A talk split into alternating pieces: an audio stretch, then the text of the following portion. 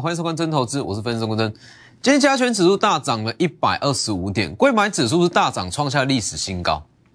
那这一项的状况是不是我在本周一我讲的非常清楚？大家去看一下本周一，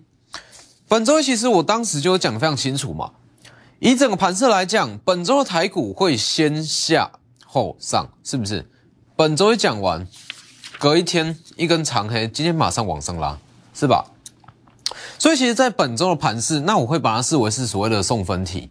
你去看哦，如果说好，它是这根长黑下来，再就跟你说会上，这倒也还好。但是我是在这根长黑下来之前，告诉各位说，它会先下后上，完全就如同今天的盘势。那其实很多人会这样说啦，说这样子的分析到底是怎么样去评估出来，到底是怎么样得出这样的结论？因为其实你说。好，要在下跌以前告诉各位说，它会先下后上，这个难度是非常非常高。要怎么有办法做到这么的精准？其实逻辑非常的简单。你想哦，在上周五，在上周五美股公布最新的 CPI 消费者物价指数，创了近四十年来的新高。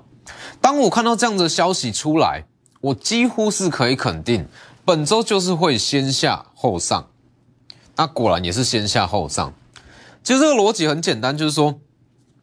这个东西正常来讲，好，联总会的消息出来之后，昨天晚上公布嘛，消息出来之后，前天呃前天的长黑理论上应该是要到今天才会发生，但市场上它已经提前反应，就像我讲的，就当我在第一时间看到 CPI 指数创近四十年来的新高，基本上可以肯定，这次联总会的利率会议，它会非常非常偏向鹰派，没有错嘛。那昨天的利率结果出来也是如预期，完全是偏向鹰派这一边。哦，关于说一些缩表，缩表力道会加重，那 那升息的幅度也会往上提升。所以大家去看这边，往下拉，先下后上，本周就预告出来。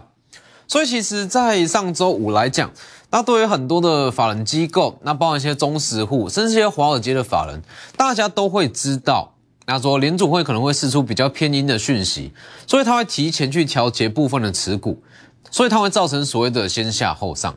是吧？所以包含像是昨天的美元指数，美元指数也是创下近期来的新高，它完全就是在反映所谓的联储会。那既然知道说联储会它会释出比较偏阴的消息，这个位置它就会是一个很好的买点，没错嘛？先下后上，这里绝对是一个非常好的买点。所以其实说，为什么有办法说抓的这么精准？在本周说先下后上，那台股跟贵买指数就完全符合预期走。其实最主要都还是看市场资金的一个动向啊，就贵买指数也是一样，在这一天预告先下后上以后，一根长黑，今天不止先下后上，是先下后直接创历史新高，这是创下历史新高。所以是不是我在这几天我一直强调？十二月十五号过后，十二月份中旬过后，它会是行情的一个分界点。真正的大行情会落在十二月十五号过后，没有错吧？整个市场上最后一颗的未爆弹，连准会应该不是说未爆弹，是说最后一项的利空解除之后，市场上它行情就会回来，而且涨的会是二零二二年全新的主流。这里。二零二二年的大主流会从这个时间点开始涨。你如果说头先要做账，它其实早在十二月十五之前上旬就开始做好。那这个时间点，他要买的，他不会急于说在年底去卖，他会一路放到可能说农历封关，甚至是明年第一季。所以在这个时间点，对我来说，它才是真正的大行情，而且是完全不会有任何的疑虑的大行情。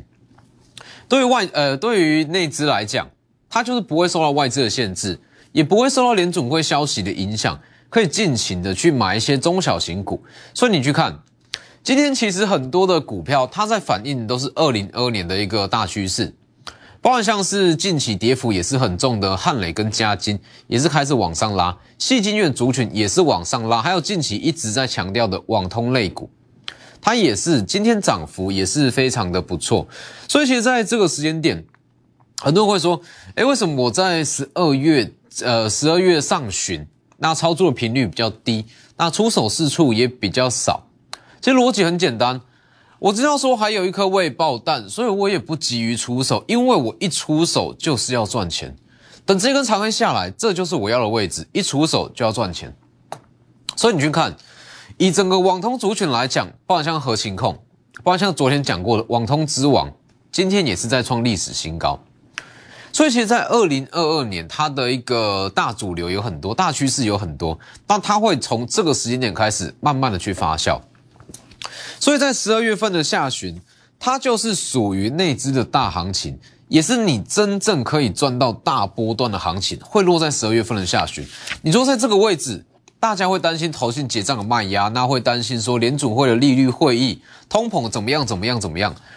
所以呃，操作起来会变成说绑手绑脚，那很难出现个股的延续性，族群性也不容易出现。但是昨天过后，情况完全会改变。所以有些人会说，在二零二二年的行情怎么样？会不会有通膨的疑虑？那我这样讲好了，其实通膨的疑虑一定会有，但是会不会说恶化到说会影响到股市，或是说美国去升息，它会不会整个影响到台股或是国际股市？我这样说好了，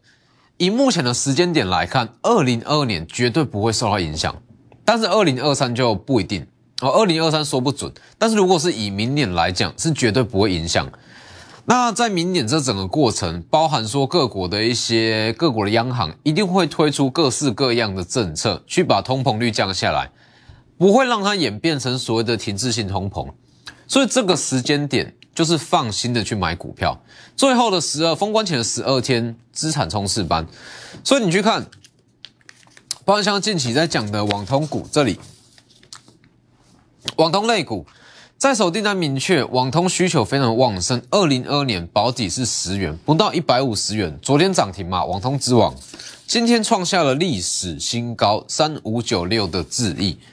昨天早盘最后一次进场，进场之后所涨停，今天再创高来到一百三十元左右，创历史新高。为什么智易它有办法在这个时间点去创历史新高？因为整个网通族群是这样。整个网通族群在二零二一年，它缺料的情况是比其他的产业还要来的严重，所以导致说网通的需求存在，但是它拿不到料，拿不到料代表说它的营收会被递延，但是一直到明年的第一季，预计缺料情况会完全的解除，解除之后，它的营收原本递延的营收在第一季就会发酵，所以很多的网通股在这个时间点，它就会开始起涨。去看三五九六智易。它的客户主要都是一些大型的电商，所以电信商，那所以它会有一些拿料的优势。就像我讲的，其实网通股，网通股的好坏，这个时间点看的是它拿料的优势。它如果可以优先取得一些原物料，那它在这个时间点就可以提前去生产一些需要的产品。那提前去生产，它就会提前有营收贡献。但以智易来讲，它比较大的客户，比较多的客户是落在一些大型的电信商。那这些大型的电信商，它会有需求，所以它一定会去辅助智易说取得一些缺料的问题。那又加上说，越南的新厂大约是在明年第一季，它会开始启用，所以它会拉高整个智易的天花板。二零二二年保底是十元，保底十元不到一百五，说真的是便宜的价格，所以今天才有办法创下历史新高。昨天涨停，今天正在往上拉。那智易是接在核情控之后嘛？核情控是最早预告的一档网通股，那从呃整个十二月上旬一路布局上来，那一直到上周五预告和情控要起涨，一直到昨天也是创近期来新高嘛。这个位置上周我预告起涨，本周一涨七趴，昨天呃前天小幅度的下跌，昨天大涨七趴，最高来到三十八。今天小幅度的震荡不影响，核心控是第一档网通，那再来第二档网通就是智易。那以就像我讲的嘛，如果是整个大趋势出来的话，其实它会变成说整个族群的族群性非常非常的强哦。如果说呃一项产业啦，那一项类股它要有所谓的族群性，它一定会说大龙头涨完涨次龙头，那涨到二线三线的股票，它会一路这样延续下来，这才叫做大行情。就像我讲的，十二月份的上旬，说很多股票很强，没有错，但它没有族群性，涨势也没有延续性。那这样子的行情之下，其实说真的是不容易赚到大钱啊，不容易赚到大钱。所以这样子的行情说真的可有可无。但十二月份下旬不一样，因为整个不确定因素解除，那又加上说外资去放假，这个时间点内资它就是大解放，完全不需要顾虑，它可以去拼绩效，去提前布局，去干嘛干嘛都好。所以这个时间点行情会变得非常好，会变非常非常好。所以核心控同样是网通股的核心控，涨完之后换智易涨，那智易涨完之后，其实以整个网通产业来讲，就像我讲的，二零二二年它是一个大趋势，包含元宇宙、低轨卫星，它都会需要所谓的频宽。那如果说这个缺掉的问题解决之后，第一季整个网通族群的营收会不错，所以它就是这样接着下去，一档赚完再换下一档。那接下来还有这一档。低价网通的转机股也是一样，接在智易的后面。低价网通转机股，就像我讲的，它也是因为说这一档股票它没有像是和情控啦、智易啦，甚至是起基，没有像这几档股票它的公司规模这么的大，所以它取得料的呃取得原料的状况是比较出了一点问题，所以它在今年。营收算是比较疲弱一点，但是重点来了，它在明年二零二一年第呃二零二年第一季预计缺药的问题解决之后，原本递延的营收就会往后去往后去认列，营收就会非常漂亮。所以这一档低价的网通转机股，二零二一年预计是年减大约是六成左右，它年减六成哦。十一月营收、十二月营收、第四季营收预计都不会太好，问题是。二零二年是有机会年增一百趴，你没有看错，就是年增一倍以上，年增一倍以上。这张股票它整体的格局刚刚从底部转强，跟合情控一样，它一旦转强会很强，所以预呃预计它的主要涨势也是会落在下周，所以这张股票是这个时间点很好的布局时机。所以其实，在整个十二月份的下旬，那可以操作的标的非常非常的多。那又加上像是今天，今天的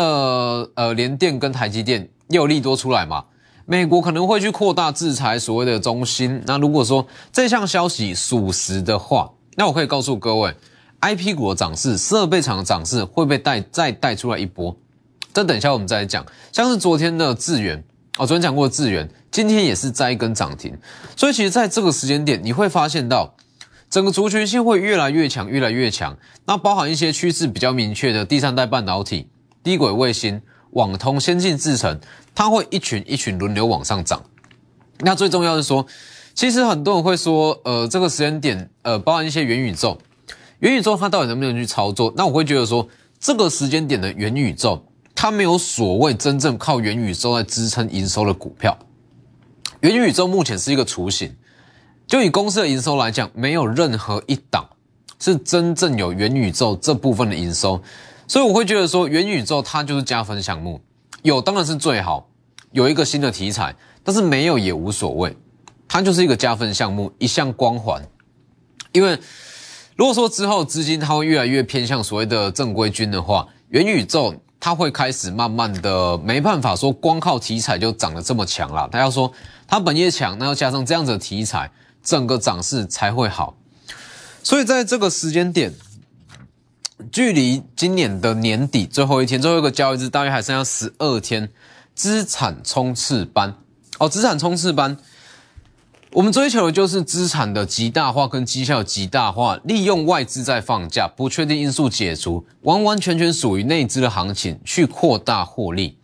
不论类股，不论族群，不论股本的大小，只要有获利机会，一律都会出手。一定会出手，所以你去看，在十二月份上旬，说真的，我们的操作频率是比较低，没有错。那积极度也是比较低，因为我在等的就是联储会利率会结束，这个时间买，它的买点一定比之前还要来的更好。所以你看，在这个位置，这里，这里做的短线操作，绝对不会把你，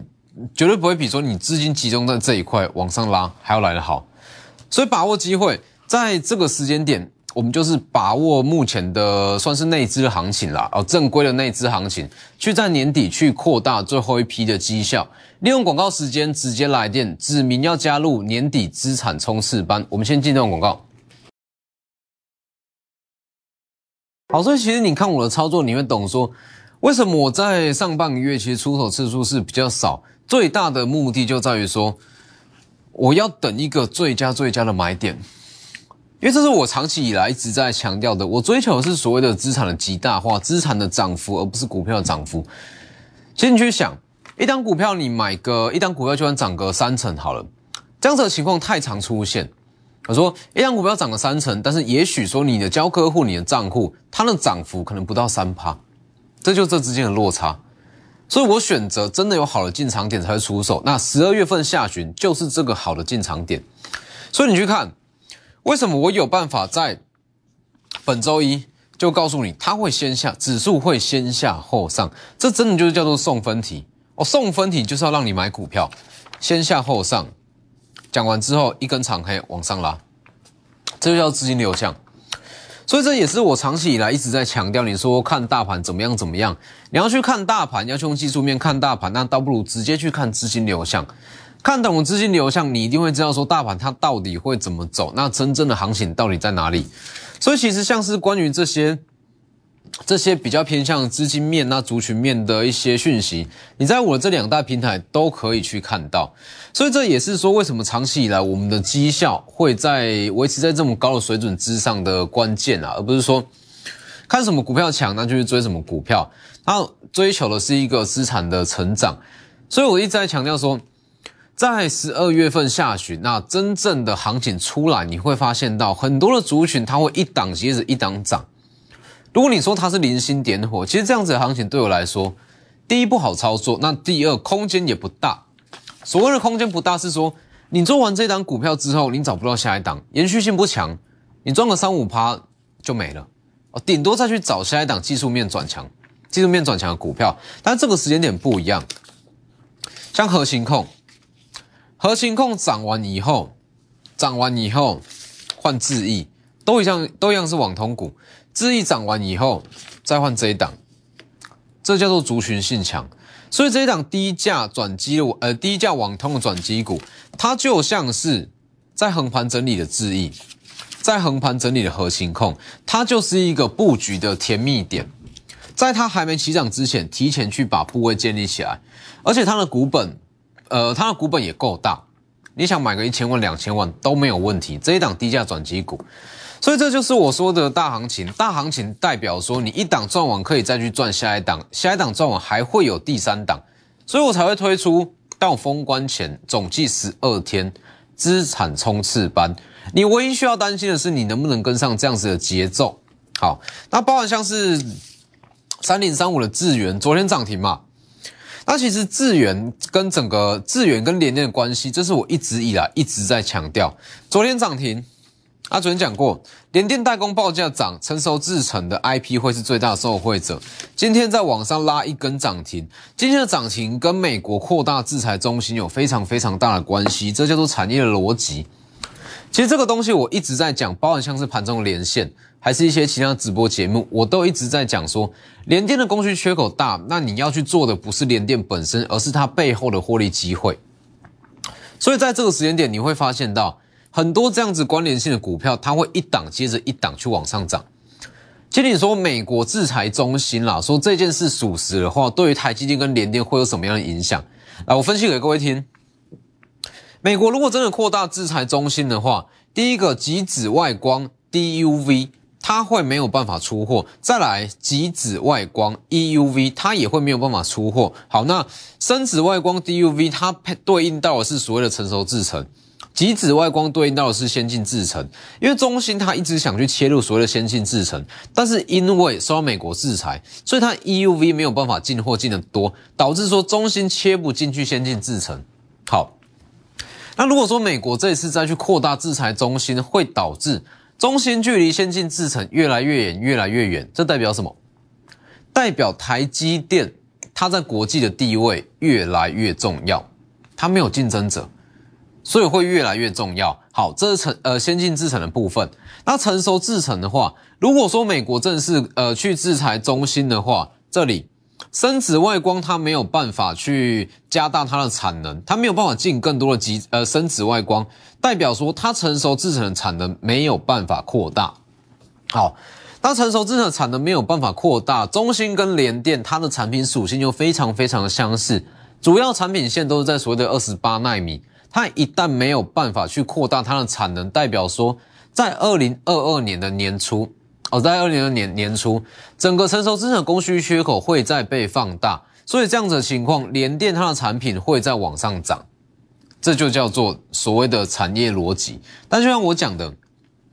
这样子的消息对于台积电跟联电的股价，短线上百分之百一定会有帮助。但是如果你看的是要去拼绩效，要去把获利极大化，创造最大的获利机会，绝对不是去买台积电跟跟联电。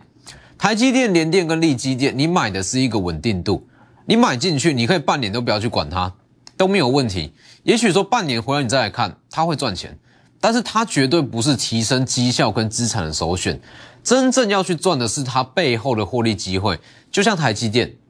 台积电先进制程要去赚设备厂，联电的成熟制程要去赚 IP 股，所以今天三零三五的智源在一根涨停，你说两百一十七的智源贵不贵？其实如果说这件事属实的话，不贵，那只是说这个东西就是这样，就像我讲的，以整个制程来讲，成熟制程它是短线上强。但是真正具有爆发力是先进制程，那可以去搭配操作。那连呃智远的先上涨，它其实会把整个跟成熟制程有关的 IP 族群一档一档再带出来，包含像是创意，包含像是力旺，甚至包含像是 M 三一都是一样，它都有切入所谓的成熟制程，所以在之后族群性会越来越强。那族群性越来越强，也代表说。致远以这个成熟制程为例的话，致远赚完可以再去赚下一档 IP 股啦，创呃创意啦、力旺啦、M 三这样一档一档去赚下去。所以其实在这个时间点，十二月份的下旬，它是完全属于内资的行情，而且内资在这个时间点买的是属于二零二二年的大主流。